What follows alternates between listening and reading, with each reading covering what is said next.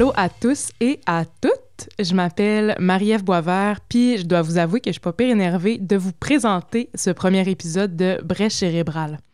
Brèche cérébrale, c'est un balado réalisé en collaboration avec Radio Bic et abordant les enjeux de santé mentale chez les jeunes adultes. J'en jase avec du monde d'ici, soit de Rimouski puis des environs. Alors qu'on entend de plus en plus parler de santé mentale, notamment dans la foulée du contexte socio-économique causé par la COVID, l'idée de faire une création sur la question m'est rentrée dans la tête, puis euh, jamais vraiment pu en ressortir. Parce qu'on pourra jamais assez déstigmatiser cet enjeu-là, puisque ça nous prend des espaces de réflexion collective là-dessus, puis aussi afin de permettre la diffusion de récits de personnes à qui on peut vraiment s'identifier. À ce propos, je me suis dit que ce serait pas mal la base de débuter par le mien, mon récit, celui qui est à l'origine même de ce projet. Bien qu'il pourrait y avoir mention d'outils, d'attitudes et de guérison dans le présent épisode, les troubles de santé mentale sont des maladies réelles, complexes et différentes pour chaque personne. Il n'y a pas à ressentir une quelconque pression quant à la gestion ou à la guérison de ceux-ci.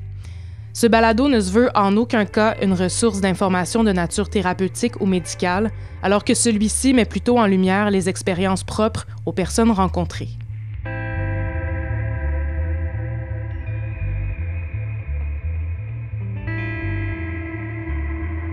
Été 2019. Je suis sur le bord de quitter Montréal, le fleuve me manque, un projet m'attend au Bas-Saint-Laurent. Dernière semaine avant le départ, je me sens perdre pied, des étourdissements constamment. Whatever, je me dis que c'est juste une question d'alimentation. Mettons que j'ai toujours été bien bonne pour faire des chutes de pression. Fait que je profite des derniers moments avec ben de l'amour, de la bière à flot, puis mes amis sous la canicule urbaine, nichés dans mon 4,5 de l'avenue Mont-Royal. Curieusement, une fois sous influence, les étourdissements s'estompent. Le temps file, puis je fais la route vers le bas du fleuve et je m'installe dans mon nouveau chez moi. Les jours qui suivent sont rythmés par mon corps qui s'est pu supporter. Je marche sur des vagues, je sens que j'ondule à travers mes journées, jusqu'à ce que j'en sois effrayée. J'arrête de sortir parce que pas de char, ça implique de marcher dans cet état, ce qui est non envisageable. Ça prendra deux semaines et un retour sur les bancs d'école pour que le souvenir s'efface. Un ami m'avait dit que l'anxiété, ça faisait ça à un de ses amis back in the days. OK, mais j'étais zéro stressée, ou pas tant, puis, c'est pas comme si c'était la première fois que je changeais d'environnement. C'était un move stimulant, rien pour me mettre dans un état pareil. Un gros temps des fêtes à travailler dans un bar, puis une crise de méchante grippe plus tard, je m'évanouis au pied des chic-chocs avant de partir pour une journée d'hors-piste. Là, je pogne un deux minutes. La pensée que c'est désormais mon corps qui décide, qui prend le dessus sur mon esprit, s'immisce dans ma tête. Pourtant, le sympathique médecin de Saint-Anne-des-Monts m'informe que je peux mettre ça sur le dos de la fatigue ou du stress, puis que mon sang est bien, bien beau en tout cas. Les semaines qui suivent, je marche sur des nuages, le corps mou, la tête qui tourne, puis le scénario de la fin d'été se répète. Puis il repart.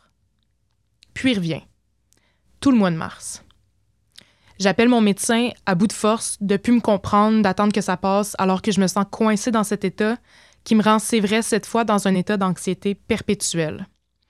Test après test, j'attends, paralysée dans ce corps que je reconnais plus, qui m'éloigne à la fois de mon esprit.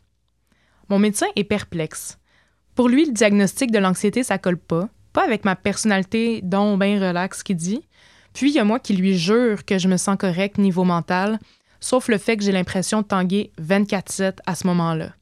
Puis ça, ça rusherait n'importe qui, que de devoir se tenir au mur de céramique de la douche ou de flotter sur l'asphalte en allant sacher du pain. Les choses restent ainsi, sans réponse, puis le mal s'en va comme il est apparu. Encore fragile, mais définitivement soulagé, la vie continue, les choses se passent, puis je déménage encore. Été 2020. J'aurais finalement jamais su qui, de mon corps ou de mon esprit, a disjoncté en premier. Cette manie qu'on a, anyways, de tenter de ceindre en deux ces entités qui fonctionnent au diapason. Reste que ces malaises étalés sur la dernière année auront fait germer en moi un trouble anxieux qui revient de plus belle prendre la place, toute la place, en juillet. Ah, Lynn. Tellement fort que je doute même à ce moment que ce soit vraiment ça, la source de tous mes maux, puis pas quelque chose de plus grave, alors que je me retrouve coincée dans un amas de symptômes étourdissement, sensation de faiblesse, douleurs cervicales intenses, migraines, les mâchoires engourdies, sueur froide, tremblements et déréalisation. Ça, c'est comme le pire des symptômes. L'impression de perdre contact avec son environnement, comme après avoir fumé un méchant gros blunt. Je suis sobre et pourtant je me sens basculer. Le mot folie imprime mes tempes. Ça donne que j'ai un appel de suivi avec mon médecin au même moment. Puis là, j'ai besoin d'aide. N'importe quoi, alors que j'arrive plus à faire la part des choses toute seule. Le doc me confirme que ça va pas. No shit. Mais que mes derniers résultats de prise de sang sont OK. Le jour suivant, je commence des antidépresseurs pour troubles anxieux après m'être éclipsée à Cap-au-Renard dans forêt. Je pense crever. Les deux premières semaines sont éprouvantes en crise. Les médicaments me détachent complètement de la réalité et m'enlèvent toute énergie. Mon médecin m'avait parlé comme effet secondaire de maux de tête. Well, je rêverais d'un simple mal de tête, mon petit chum. J'ai la lueur d'esprit de m'informer en creusant plus, puis peut-être un peu parce que je vais doucement parano. J'apprends que c'est parfois pire au début du traitement, mais qu'il faut essayer de toffer la run le temps qu'elle décolle. Alors que je me sens coincée dans d'impossibles cul-de-sac, mon état finit par s'améliorer, lentement, puis mes symptômes diminuent, sans pourtant disparaître. Je retourne dans mon nouveau chez moi à Rimouski, réapprendre à respirer comme du monde.